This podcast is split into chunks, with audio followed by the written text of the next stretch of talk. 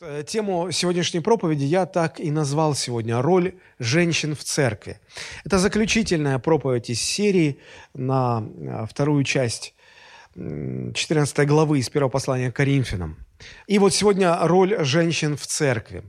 Но я предлагаю открыть 14 главу первого послания к Коринфянам, и э, я прочитаю с 26 стиха и до конца, просто чтобы вы освежили в памяти этот отрывок. Итак, что же, братья, когда вы сходитесь, и у каждого из вас есть псалом, есть поучение, есть язык, есть откровение, есть истолкование, все это да будет к назиданию. Если кто говорит на незнакомом языке, говорите двое или много трое, и то порознь, а один изъясняй. Если же не будет истолкователя, то молчи в церкви, а говори себе и Богу. И пророки пусть говорят двое или трое, а прочие пусть рассуждают. Если же другому из сидящих будет откровение, то первый молчи. Ибо все один за другим можете пророчествовать, чтобы всем поучаться и всем получать утешение. И духи пророческие повинуются пророкам.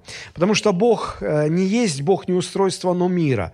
Так бывает во всех церквях у святых. Жены ваши в церквях да молчат, ибо не позволено им говорить, а быть в подчинении, как и закон говорит. Если же они хотят чему научиться, пусть спрашивают о том дома у мужей своих, ибо неприлично жене говорить в церкви. Разве от вас вышло Слово Божие или до вас одних достигло?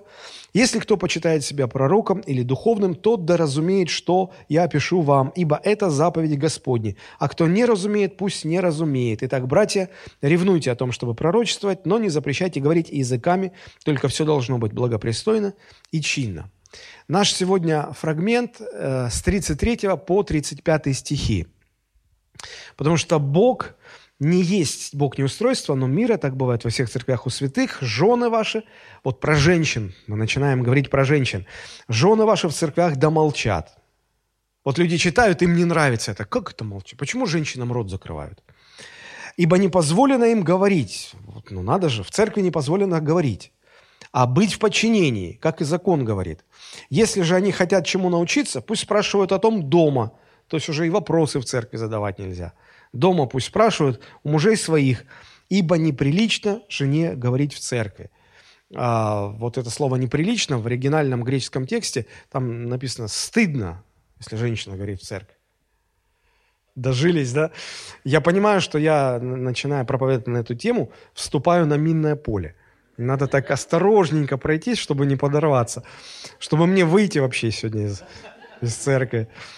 По, по добру, по здорову. А то женщин-то тут больше, я как замечаю, а мужчин меньше. Хорошо, но давайте сразу договоримся. Вы наберитесь терпения, даже если вам вначале будет что-то непонятно, вы не согласны, дослушайте до конца, вот там все потом понятно будет, ладно? Хорошо. А, мы знаем, как люди верующие, что и мужчины, и женщины сотворены Богом. Правда же? Мы знаем, что мужчины и женщины друг, друг от друга отличаются. И слава Богу. Вот, а, то есть по-разному Бог устроил мужчин и женщин, они разные. И вот эта разность говорит о том, что и предназначение у них разное. Так вот, все, что связано с, с руководством, ну, наверное, надо сказать вот как, а, что условно все люди в этом мире делятся на две категории. Люди э, ведомые и люди ведущие. Наверняка вы слышали, да? Тот, кто ведет, и тот, кого ведут. Третьей категории нет. И это, это согласовывается с тем, о чем говорит нам Писание. Писание говорит нам, что Бог сотворил мужчин для того, чтобы они были ведущие, чтобы они руководили, чтобы они вели, направляли. А, все, что связано с руководством, это предназначено Богом. Это не люди так решили, это не культура нам так диктует. Бог определил, что это относится к мужчинам. Все, что связано с категорией людей, которые ведомые, вот их ведут, да, все это э, предназначено для женщин. Бог так сотворил. В этом Божье устройство. Э, я понимаю, что почему-то у людей в сознании все, что связано с руководством, имеет такую вот э, почетную коннотацию, ассоциации такие. А все, что связано с подчинением, какое-то оно неприглядное. И как бы даже многие считают это так унизительно, подчиняться. Это так унизительно быть в подчинении у кого-то. Но мне кажется, это, это человеческое заблуждение. Я попытаюсь привести вам несколько примеров. Ну, например, вы покупаете билет на самолет и летите по своим делам. Находясь в самолете, э, вы кто? Ведущий или ведомый? Ведомый. А кто ведущий? Пилот, который в кабине. Вот скажите, вас унижает то, что э, вы летите в самолете и вы находитесь в качестве ведомого? Ни в коем случае. Это вас не унижает. И то, что пилот ведущий в данном случае, это его не возвеличивает. Нет, просто мы разные. Роли разные. Роли ведущих, руководящих в Божьем замысле всегда связаны с мужчинами. Роль ведомых всегда связана с женщинами поставить женщину на позицию или дать ей задачу, которая предназначена мужчинам, это будет женщине так же трудно и неудобно, как перед мужчиной поставить задачу, с которой справляться должна женщина. Ну, например, женщина устроена так, что она дает, э, она зачинает, вынашивает ребенка и дает ему жизнь. Если перед мужчиной поставить такую задачу, как бы он ни старался, чего бы он ни предпринимал, у него не получится, да просто Бог ему не дал всего необходимого для этого. Да? То есть тяжело будет мужику родить. Тяжело. Вот примерно так же тяжело, когда перед женщиной ставится задача, предназначенная для того, чтобы мужчины ее решали. Вы скажете, что я утрирую, но если и утрирую, то самую малость только. Физиологически мужчины созд... и женщины созданы по-разному. Это указывает на то, что им предназначены разные роли, и э, эти роли не являются одна выше, другая ниже, одна унизительная, другая более почетная. Ни в коем случае. Теперь следующий вопрос. Как вот это, то, о чем я сейчас говорю, как это отражается в церкви? А, в церкви все руководящие роли, а, все задачи, связанные с руководством, Бог определил для мужчин. В конце концов, Христос в качестве апостолов выбрал не женщин, а мужчин. Хотя женщины тоже были там на своем месте. Между прочим, когда Христос воскрес из мертвых, первым об этом узнали женщины. Женщины э, иногда оказывались более смышленными, более верными, чем мужчины которые следовали за Христом. Поэтому еще раз хочу подчеркнуть, что нет в этом никакого унижения. Мы не встречаем в Священном Писании э, прецедентов, чтобы пастором или епископом могла быть женщина. Нет, об этом не говорится. Э, почему я убежден, э, что все руководящие позиции в церкви должны занимать мужчины?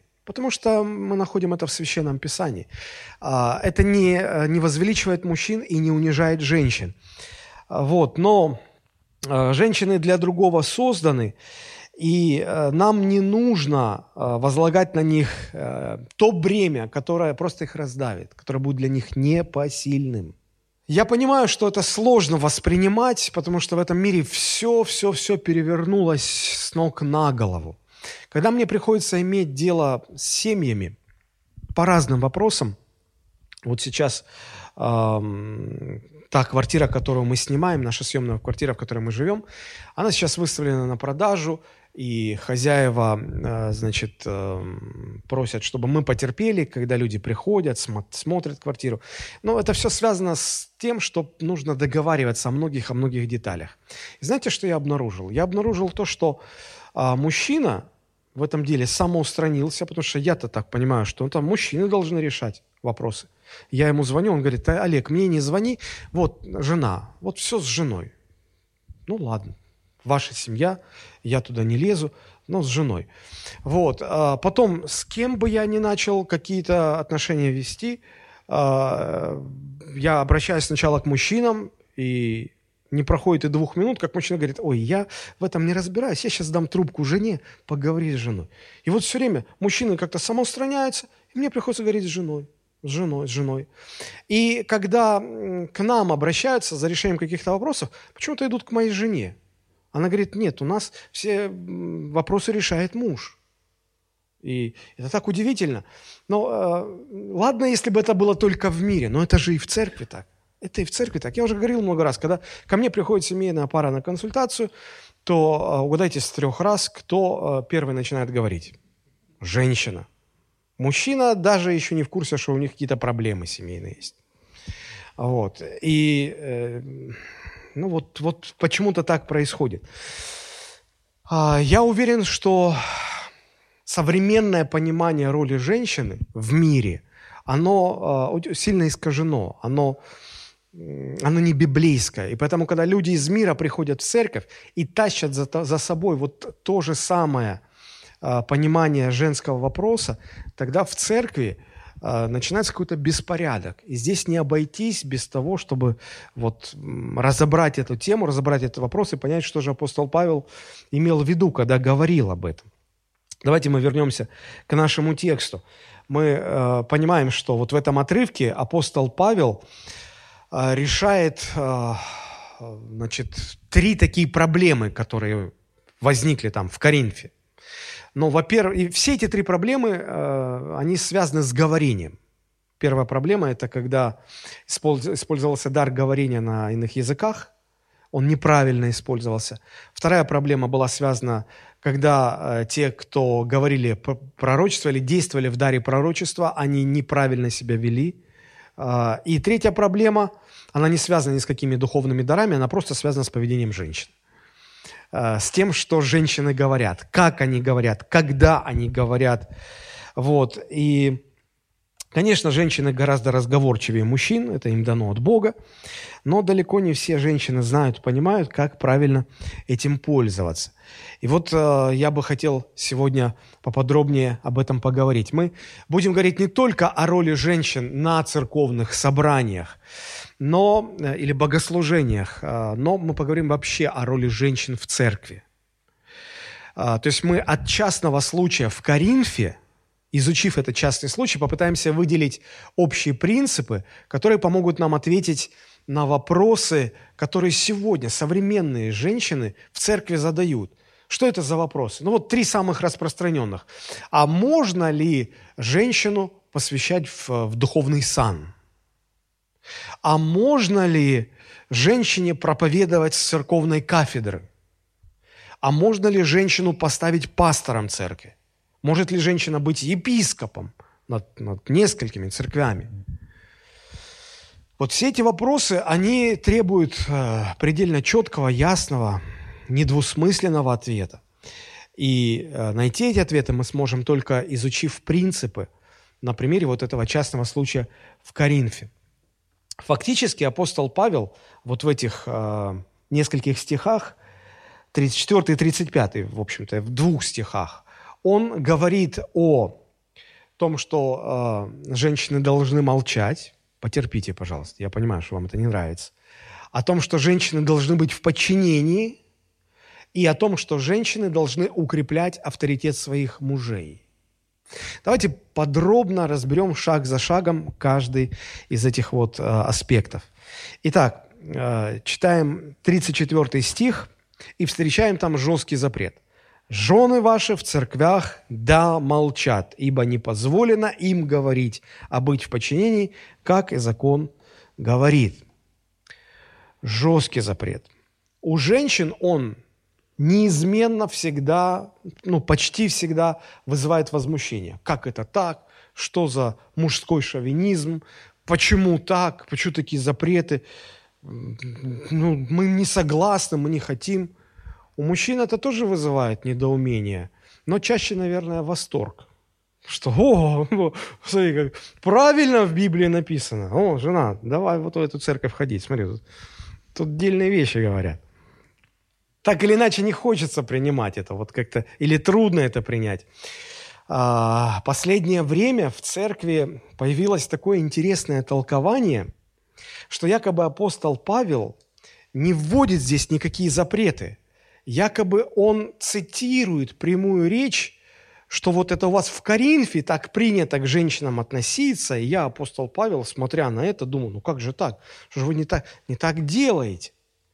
Я не знаю, слышали вы об этом новомодном э, толковании или этой свежей современной интерпретации, но даже э, сделали такой вот э, новое прочтение этого 34-35 стиха. Я вам зачитаю.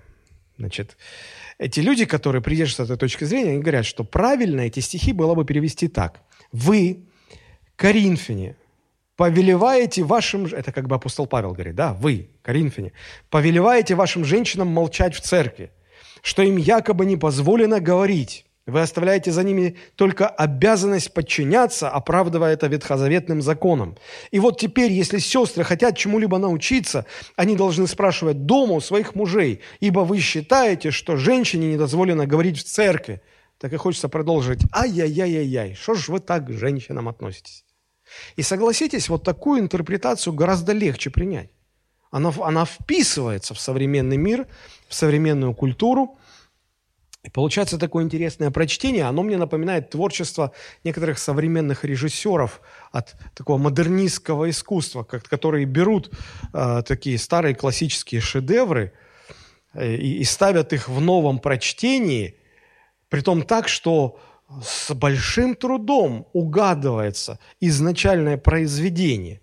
И вот эта вот фраза такая расхожая, да, «я художник, я так вижу», она, конечно, э, присутствует среди, и среди толкователей и интерпретаторов э, священных текстов также.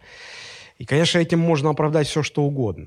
Но я сразу хочу сказать, что вот эта трактовка, это толкование, оно ошибочно. Этого нет в Священном Писании.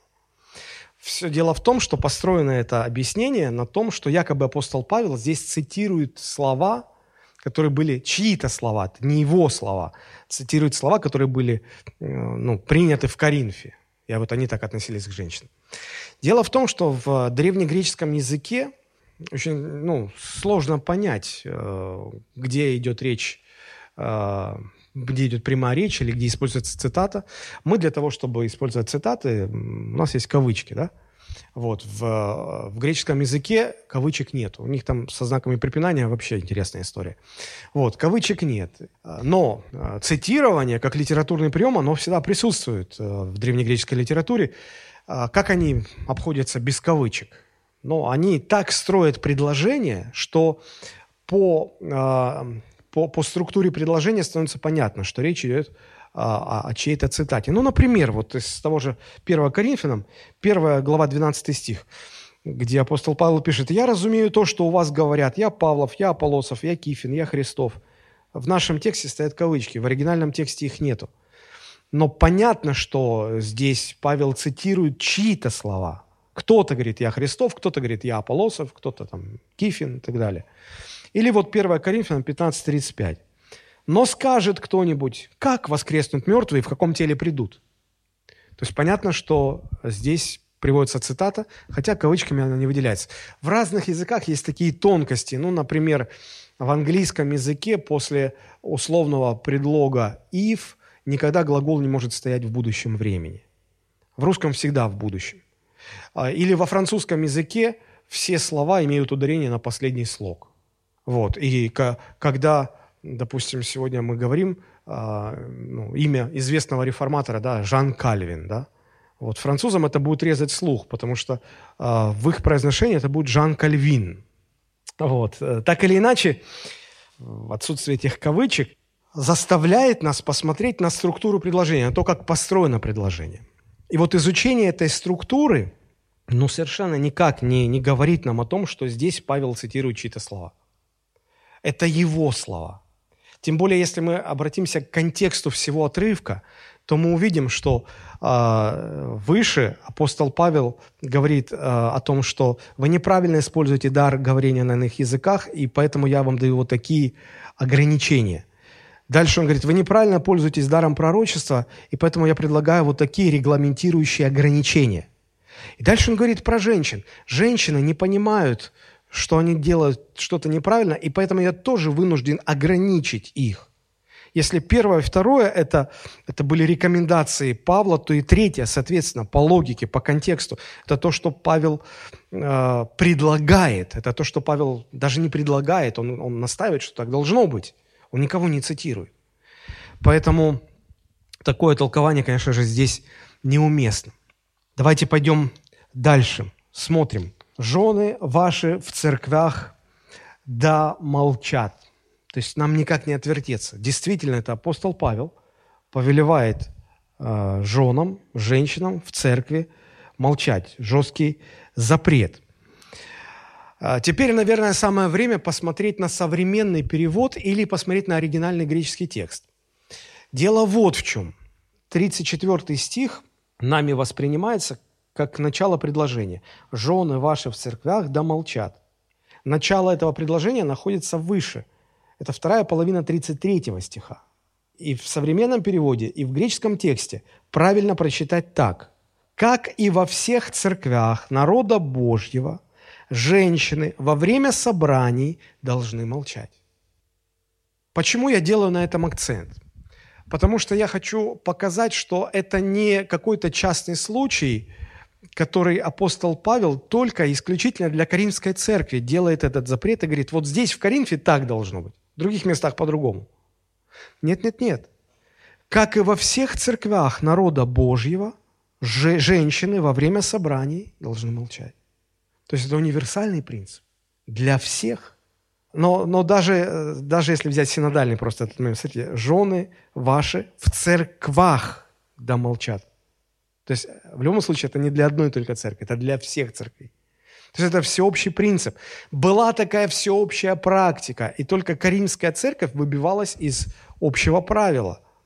К сожалению, 34 стих часто цитируют кому как вот заблагорассудится, вырывая из общего текста. И, и, часто вообще все сводится до четырех коротких слов. «Жены ваши да молчат». Конечно, когда женщины это слышат, им ну, это очень сильно не нравится. Типа, женщина молчи, там, стань в угол, не отсвечивай, тут мужчины разговаривают. Как-то так вот.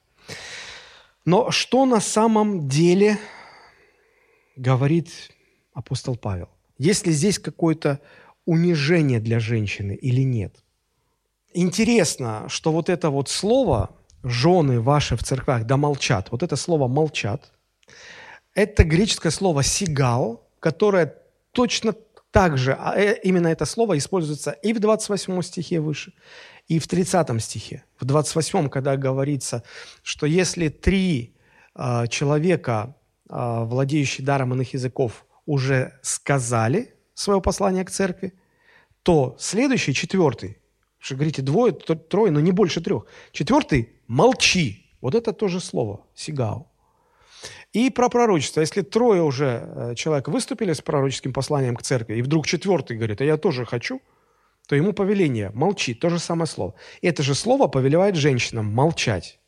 Буквально оно означает не произносить ни звука, вообще ни звука не издавать. Значит ли это, что Павел настолько жесток, что он не просто разговаривать запрещает, он даже пискнуть женщине запрещает? Э, давайте, давайте попытаемся разобраться. А, что если вот сидит пара, муж и жена, и что если жена хочет что-то спросить у мужа? Может ли она открыть рот и что-то спросить? Да. Но найдутся обязательно такие вот фанатично настроенные люди, которые скажут, как может, тут написано, жены ваши в, церкв, в церквах. Да молчат. Мол, молчи. Хочешь спросить что-то, дома спрашивай. И здесь столько много путаницы. Друзья, но давайте просто логически рассуждать. Могут ли сестры участвовать в общем пении, петь? Конечно, могут. Конечно, могут. Могут ли они молиться вместе со всеми? Конечно, могут. Могут ли женщины обладать духовными дарами и служить духовными дарами? Конечно, конечно. Более того, а, мы, мы встречаем в книге «Деяний» пример, когда женщины а, служили, регулярно служили в церкви в даре пророчества. Посмотрите, Деяния, 21 глава, 8-9 стихи. На другой день Павел и мы, бывшие с ним, выйдя, пришли в Кесарию. Речь об, об одном из путешествий апостола Павла, миссионерских. И войдя в дом Филиппа, благовестника, одного из семи диаконов, то есть он был диаконом, остались в его доме. Они остались в доме у диакона. У него, у Филиппа, у этого диакона, были четыре дочери девицы, то есть не замужем, пророчествующие. И Филипп не сказал, ай-яй-яй, какой беспорядок. Этот, Павел не сказал, Филипп, как ты можешь? У тебя женщина не просто в церкви разговаривает, она вообще пророчествует. Как все это понимать? Как в этом разобраться? А, с чем связан этот запрет? Для того, чтобы нам понять это, нам нужно изучить аргумент, чем апостол Павел аргументирует этот запрет. Потому что, смотрите, 34 э, стих. «Жены ваши в церквях да молчат» – это запрет. А дальше идет аргумент. «Ибо не позволено им говорить, а быть в подчинении, как и закон говорит». То есть, смотрите, запрет – это «жены ваши в церквях да молчат». Аргумент – «ибо», то есть «потому». Почему? Почему молчат? Потому что, ибо, потому что им не позволено говорить. Но что им позволено? Смотрите, здесь противопоставление. Говорить им не позволено, а быть в подчинении позволено. То есть им нужно не говорить, им нужно быть в подчинении. И идет ссылка на ветхозаветный закон, как и закон говорит. Но поскольку в Коринфе э, в основном все были обращены ко Христу из язычников, то не имея, а, а, они не были в иудейской культуре, и они не знали этого, для них это было ну, чем-то таким чуждым. Потому что в большинстве церквей, а, обращенных ко Христу, были из иудеев. И там отсылка к этому закону, она, ну, как бы тут апостол Павел даже не приводит конкретного места, потому что и так все понятно, и так все ясно. В современном переводе сказано так – как и во всех церквях народа Божьего, женщины во время собраний должны молчать, им не разрешается говорить, их удел подчиняться, как и велит закон. Вы скажете, ну, может быть, раз идет отсылка к ветхозаветному закону, может быть, это свойственно только иудейской культуре. Ну, давайте посмотрим. А, аргумент апостола Павла отсылает нас, сама отсылка идет к моменту творения вообще творения, когда, когда Бог сотворил мужчину и женщину. То есть речь идет о принципе Божьего сотворения женщины.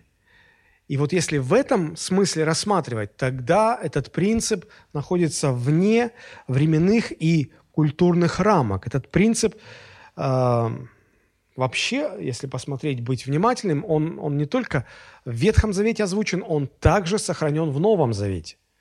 Тоже первое послание Коринфянам, 11 глава, 3 стих.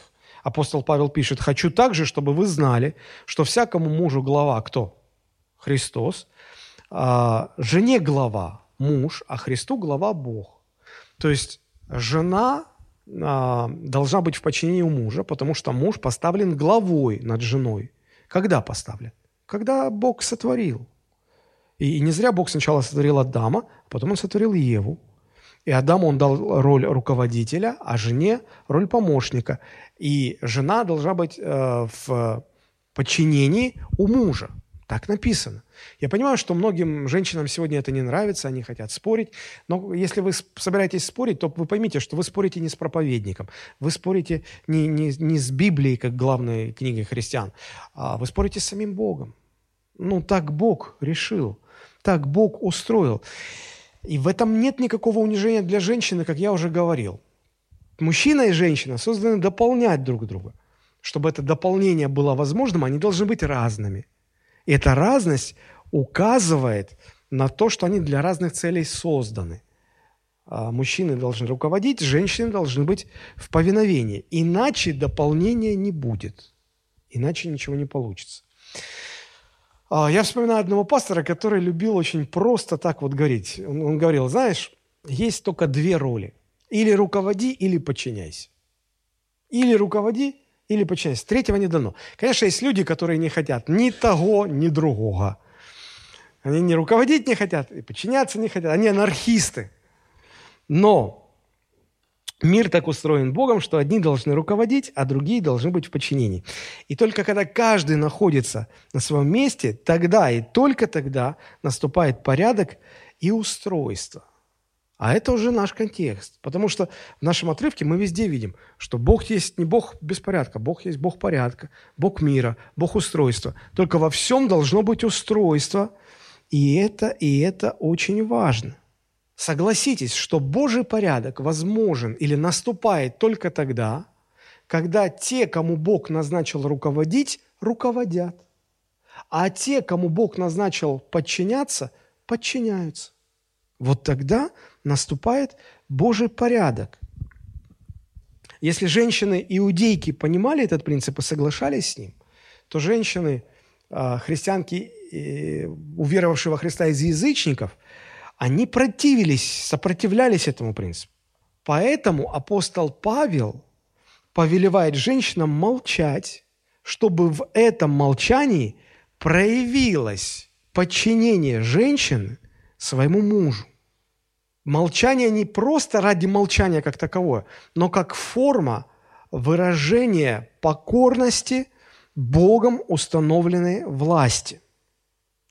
И вот когда женщина соглашается с этим, она демонстрирует свое подчинение Богом установленной власти, а это высвобождает порядок и устройство, которое так необходимо для назидания в церкви, для того, чтобы Дух Божий действовал в церкви.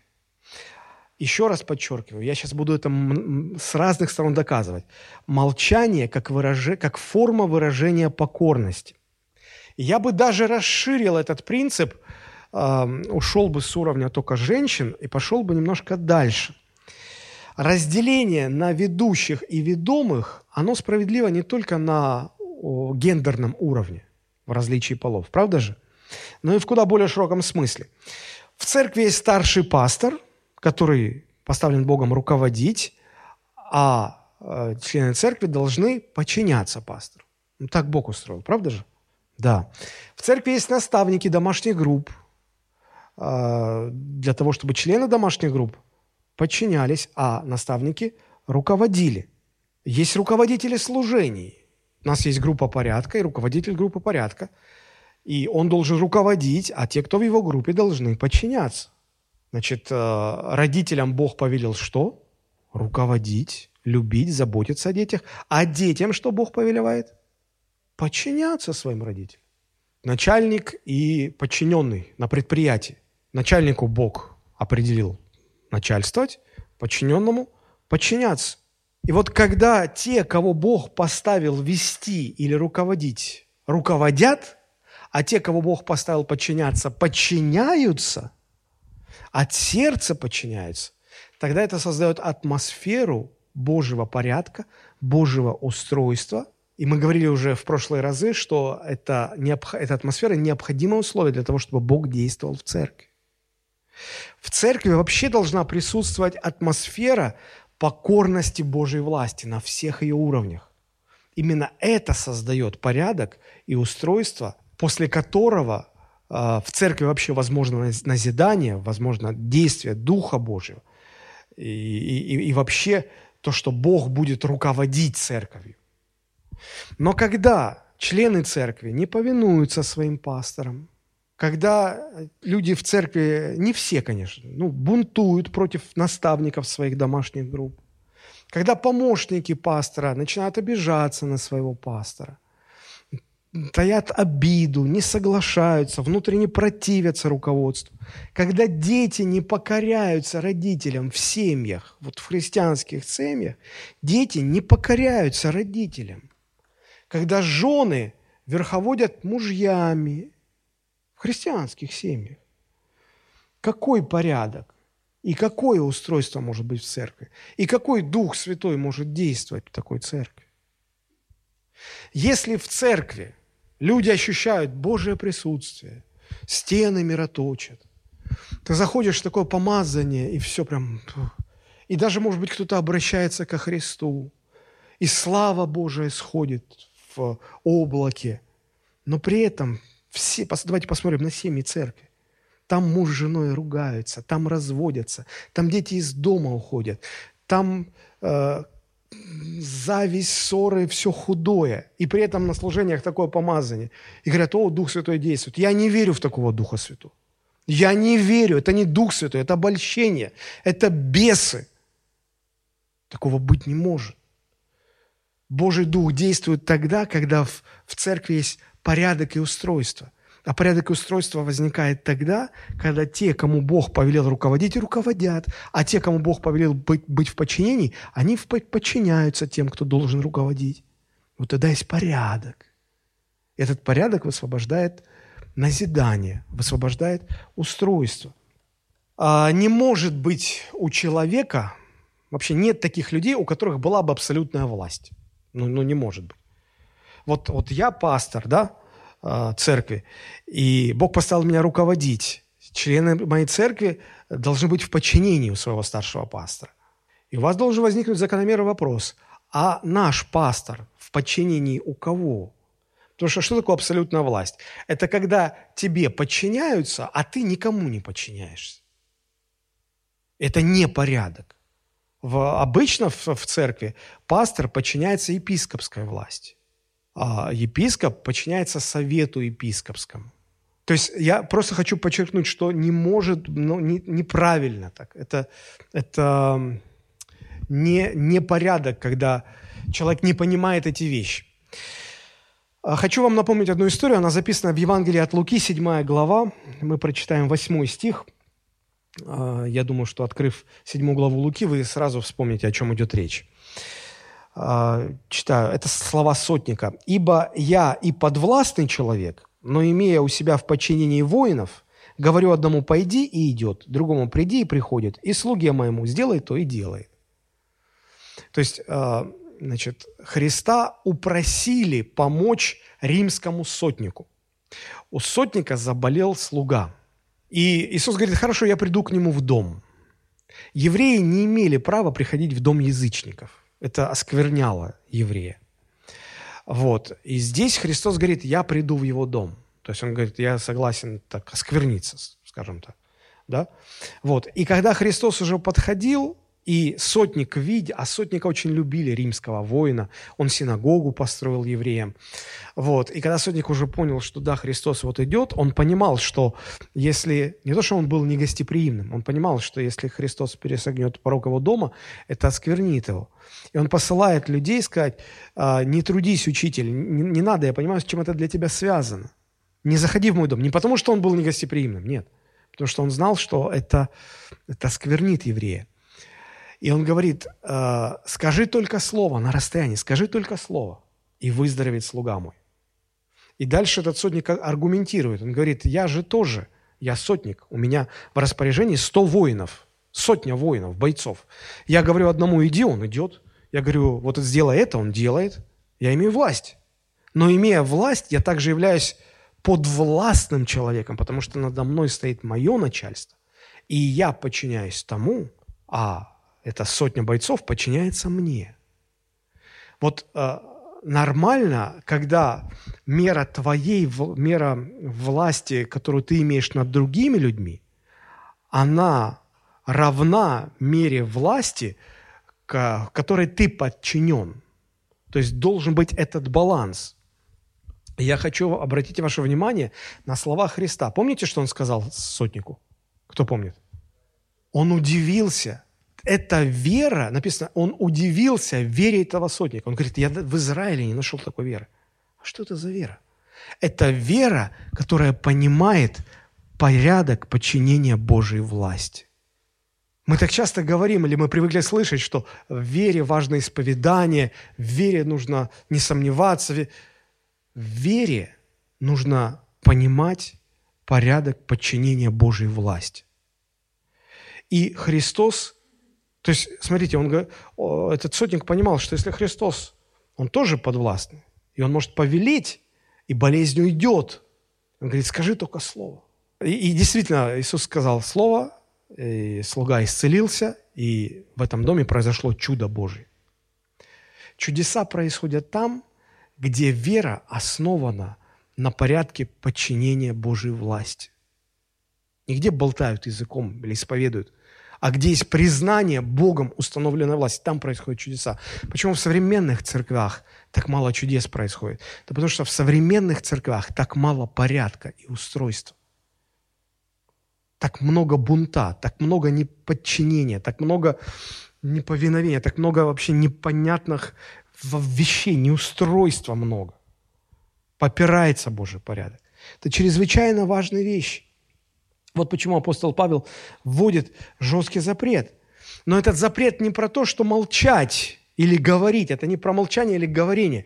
Это про, это, это, это про подчинение себя Божьей власти, которая это подчинение высвобождает Божий порядок и Божью работу в церкви. То есть, что я хочу сказать? Повеление женщинам молчать в церкви – это частый случай общего принципа, когда люди должны покорить себя Божьей власти на всех уровнях.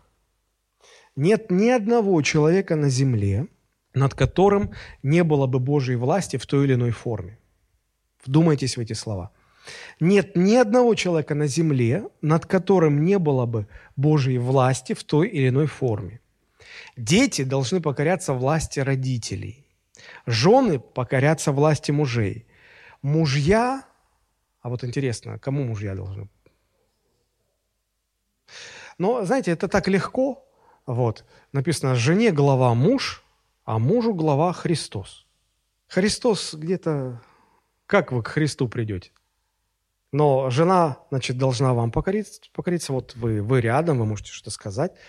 Жена подотчетна мужу, а муж... Я всегда говорю, что муж в церкви, он подотчетен пастору. Пастору. Потому что а, очень легко, а, знаете, иногда люди приходят в церковь и начинают какие-то странные вещи говорить, и ты спрашиваешь, а вы откуда, вы из какой церкви? Я из Вселенской церкви, а кто ваш пастор? Христос мой пастор. Вот. Это значит полные анархисты. Это, это э, такие христианские анархисты. Так вот, пасторы должны покоряться власти епископа, работники должны покоряться власти своего начальника, ученики должны покоряться власти учителя. Жизнь так устроена. Как я вспоминаю слова того пастора. Или руководи, или подчиняйся. Но на самом деле каждый поставлен в такую позицию, что он должен и руководить, и подчиняться руководить на своем месте в зоне своей власти, которая ему дана Богом, и подчиняться на своем месте, там, где он поставлен Богом в подчинении. Тогда будет порядок. Задайте себе вопросы, поразмышляйте, кого Бог поставил над вами сегодня? Кто над вами сегодня имеет власть? Кому вы подотчетны? И как вы почитаете Бога в подчинении власти, которую Бог над вами поставил. Вот где корень многих-многих неустройств, застоев в поместных церквях. Причина, почему нет роста, почему нет движения, почему нет ничего нет в церкви. Божьей работы нет. Вот где причина. Потому что э, такое чувство, как будто все живут по книге судей. Помните, как там написано? В те времена каждый делал то, что казалось ему правильным. И вот когда в церкви, церковь устроена по принципу, каждый делает то, что кажется ему правильным, никакого порядка в этой церкви не будет. Что-то никто не говорит аминь. Аминь. Аминь. Вот что значит это повеление Павла женщинам в церкви молчать. Это частый случай общего принципа покорности Божьей власти. Речь не о том, чтобы женщины не проронили ни слова в церкви. Они могут говорить. Они могут говорить. Речь не о том, что женщины не могут иметь духовных даров. Могут иметь. Речь не о том, что женщины не могут вообще служить церкви. Могут служить. Но дело все в том, как женщина это делает. Как она говорит, как она служит. И э, как, э, как она проявляет свою покорность Божьей власти, власти своего мужа – я иногда смотрю на, на пасторских жен, и они мне иногда напоминают Жанну Дарк у стен Орлеана. Они еще активнее, чем их мужья-пасторы. И они пытаются вот руководить женское служение, что-то еще, еще, еще, еще, еще. Иногда доходит до того, что женщины, жены пасторов фактически рулят церковью вместо своих мужей. Все это, мягко говоря, не делает им честь. Вот, вот это неправильно. Женщины не для этого сотворены Богом. Вот посмотрите, о чем говорит Павел. Жены ваши в церквах да молчат, и это не про то, что они вообще слова не могут сказать. Ибо не позволено им говорить, но быть в подчинении. И это молчание, это как форма проявления своего подчинения Богом установленной над ними власти. Тут не молчание ради молчания, но именно молчание как форма выражения подчинения. Это чрезвычайно важно. Помните, апостол Петр говорит, Да будет э, э, украшением вашим не внешнее плетение волос, не нарядность в одежде, но что? Но сокровенный человек в нетленной красоте кроткого и молчаливого духа. Это не значит, что э, это, из этой женщины слова не вытянешь. Потому что мы понимаем, что женщины так сотворены, что они гораздо разговорчивее, чем мужчины. Дело в том, что вот эта молчаливость в еврейской культуре, она всегда воспринималась как покорность. Форма выражения покорности. Это универсальная форма выражения покорности. Но приведу вам несколько примеров. А, вы, допустим, смотрите какие-то фильмы про старые времена, когда есть слуги, господа. Вот когда э, слуги находятся в присутствии господ, они обычно в каком состоянии находятся? Они молчат. Они не посмеют говорить в присутствии своих господ. Пока господа не отдадут приказания, они вообще незаметны, они молчат. Советники или помощники президентов, когда президенты на переговорах договариваются, чем заняты помощники? Они молчат. Они пребывают в безмолвии. Не потому, что им разговаривать нельзя, нет. Но потому что, находясь в этом состоянии, они демонстрируют свою покорность выше установленной власти. Когда, когда преподаватель в классе, парты, ученики сидят, ученики слушают своего учителя, а преподаватель учит, что требуется от учеников? Молчание. Потому что когда ученики молчат, это форма выражения своей покорности учителю. А когда начинают с места что-то говорить, задавать вопросы, просто разговаривать, непременно учитель делает замечание и требует молчать. Почему? Это универсальная форма выражения покорности. Когда родители детям делают замечания, что должны делать дети? Молчать. Дети, слышите? Молчать. Мама, ты меня не понимаешь. Папа, ты все... Молчать. Вот, вот это нужно понять, понимаете? Вот, вот где дети сегодня в детских, этот, в молодежных служениях, там, они для Бога собираются мир перевернуть. Но когда, не дай Бог, мама сделает замечание, они тут выскажут вообще столько всего. И потом слюни вытрут и пойдут дальше мир завоевывать для Бога. Люди, вы о чем вообще? Вы чего? Какое? Научись молчать, когда твои родители делают тебе замечания. Молчать. И потом, когда родители закончат, сказать, мама, папа, спасибо, я понял или я поняла, больше такого не повторится. Господи, я увижу когда-нибудь такое вообще в своей жизни или нет? Аминь? Что-то слабенькое аминь. Ладно. Еще раз повторю, апостол Павел говорит здесь о молчании женщин в церкви как универсальной форме выражения их подчинения Богом установленной власти. Открываем 1 Тимофею, 2 глава, 11-13 стихи. «Жена да учится в безмолвии со всякой покорностью». Когда мы это читаем, нам кажется, опять женщинам рот затыкают. Но э, давайте вместо «жена» поставим слово «ученики в классе» ученики в классе доучатся в безмолвии со всякой покорностью. Согласитесь, уже никакого противления нет. А чего так?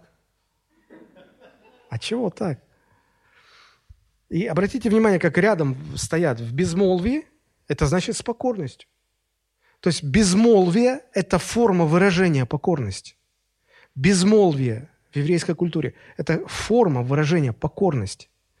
Дальше э, читаем. «А учить жене не позволяю». То есть, во-первых, мужа учить не надо. Когда жена начинает отчитывать мужа. «Да что ты такой, не понимаешь?» вот Не надо, не надо. Это все равно, чтобы ученик встал бы и на учителя. «Марья Ивановна, вы что, не понимаете, что теорему Пифагора давно уже отменили?» Ты кто такой? Сядь, успокойся. Ты что себе позволяешь? Яйца курицу не учат. А учить жене не позволяю. То есть, э, вы, вы себе просто представьте, допустим, собрались мужчины в церкви, и выходит женщина за кафедру говорит, я вам буду проповедовать, я вам сейчас учить буду. кто тебя слушать будет? Это неправильно. Так, поэтому апостол Павел говорит, ну, вы чего? Не, не должно быть так. Смотрите, учить жене не позволяю ни, ни властвовать над мужем. То есть он говорит, я не позволяю, чтобы жена учила мужа, я также не позволяю, чтобы жена властвовала над мужем своим, но чтобы она была в безмолвии. Это не просто молчать и ни слова не говорить. Это форма выражения покорности. Здесь апостол Павел говорит и призывает жен, да покоритесь вы, наконец, Богом установлена над вами власть. Будьте покорны. И теперь еще раз аргумент. Аргумент тот же самый, что и у Коринфянам. Ибо, то есть потому, почему так? Ну, потому что прежде создан Адам, а потом Ева. Потому что Бог создал мужчин для того, чтобы они руководили, а женщин Бог создал для того, чтобы они подчинялись мужчинам. Есть две обочины, две проблемы вот в этом всем. Понимание – это когда мужчины э, становятся пассивными и отказываются брать на себя ответственность, руководить, любить и вести женщину за собой. Отказываются. То есть они, некоторые мужчины даже сами о себе позаботиться не могут. И вторая крайность – это когда женщина не хочет покоряться своему мужу, отказывается подчиняться мужскому руководству. Вот это две беды.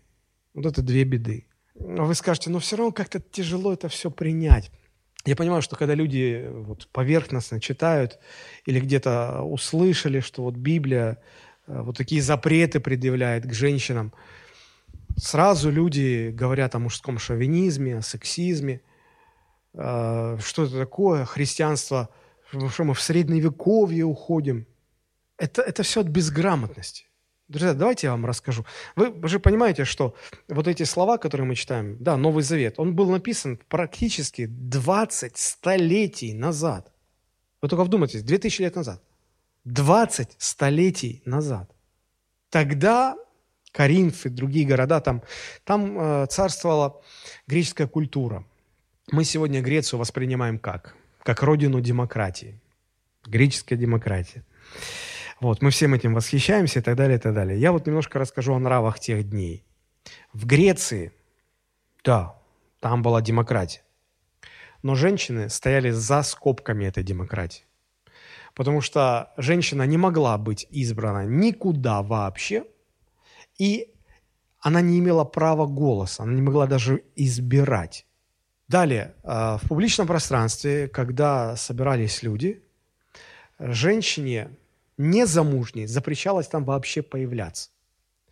Замужней женщине разрешалось появляться, но она не имела права не то что слова сказать, звука произнести никакого, вообще не привлекать к себе никакого внимания.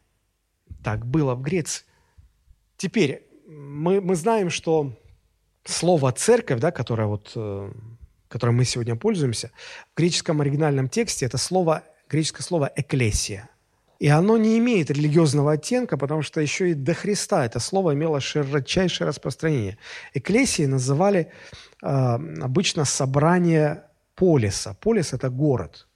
То есть это городское собрание, в которое э, избирались лучшие, уважаемые люди. И они собирались на этом собрании для того, чтобы решать какие-то вопросы города, вопросы города. Так вот, э, в это собрание женщины, любые женщины, не имели права быть избранными. И избирать кого-либо в это собрание они тоже не имели права. Ни на какие собрания в Греции они не имели права приходить, быть участником. Но что касается эклесии Христовой церкви, то Библия говорит, что во Христе нет ни мужского пола, ни женского. Христианство приравняло женщин и мужчин по значимости. И женщины в греческой культуре того времени могли приходить в эклесию Христову, в церковь, наравне с мужчинами участвовать там, петь вместе с мужчинами, молиться вместе с мужчинами, а, действовать в дарах Духа Святого. Могли. Всего этого они не могли ни в каком другом собрании вне церкви. Что вы теперь скажете о шовинизме апостола Павла? Наоборот. Наоборот, христианство освобождает женщин от всех культурных ограничений, ну, как-то я так сказал, освобождает от всех культурных ограничений. Неправильных э, ограничений, которые в культуре существуют. А, сегодня есть эти ограничения. Только они в других вещах выражаются, чем в то время. Вот, но они так же ошибочны, как и, и в те времена. Дальше мы, посмотрите, какой у нас стих, мы уже подходим к концу. 35. «Если же женщины хотят чему-то научиться, пусть спрашивают о том дома у мужей своих». Как интересно. Как вообще понять, как, чем продиктовано вот это вот ограничение, которое апостол Павел здесь предлагает или э, повелевает ввести в этой церкви? Э, нужно понимать вот что. В той культуре мужчины и женщины в одном собрании никогда не, не, не сидели или не находились смеш, в смешанном порядке. Была зона для мужчин, была зона для женщин. Даже сегодня, когда вы приезжаете в Израиль, и вы хотите посетить стену плача в Иерусалиме, да, то там есть территория для мужчин, есть территория для женщин. И вот в тех собраниях женщины сидели отдельно, мужчины сидели отдельно. И вот когда женщина что-то не поняла, и хотела спросить, пусть даже у своего мужа, не было же тогда там мессенджеров, айфонов, телефонов, так смс-очку сбросить, спросить. Нет, она кричала, Петро, а что значит, что он там он сказал, женщины в церквах да молчат? А то и значит, что ты сейчас молчать должна, а не кричать. И представьте, когда вот такой вот из, одной, из одного лагеря кричат в другой лагерь, потом это обратно, конечно, это вызывало беспорядок. И поэтому вероятнее всего апостол Павел говорит, ну, перестаньте так делать. Если э, жены хотят что-то спросить у мужа, то пусть спрашивают дома. Это, это первая причина. Вторая причина, наверное, потому что не всегда человек задает вопрос с целью чего-то понять. Довольно часто люди задают вопрос для того, чтобы выразить противление и протест свой тому, что им говорят. Сколько раз Христа пытались подловить, задавая ему вопрос. Они что, хотели узнать? Позволительно ли давать подать кесаря? Они что, хотели узнать? Нет, они хотели подловить. И иногда сегодня молодежь задает преподавателям или старшим такой язвительный, с подковыркой вопрос. Они что-то хотят узнать? Нет, они не узнать хотят. Они хотят выразить свое «фу», свое несогласие с тем, что им навязывают. И довольно-таки это распространенное явление. И, возможно, иногда женщины в тех собраниях, не соглашаясь, завуалировали свое несогласие. А можно я вам задам такой вопрос? Может быть, поэтому апостол Павел говорит, что дома мужу своему задавает вопрос. Не надо. Но 35 стих на этом не заканчивается. Смотрите. «Если же они хотят чему-то научиться, пусть спрашивают о том дома у мужей своих».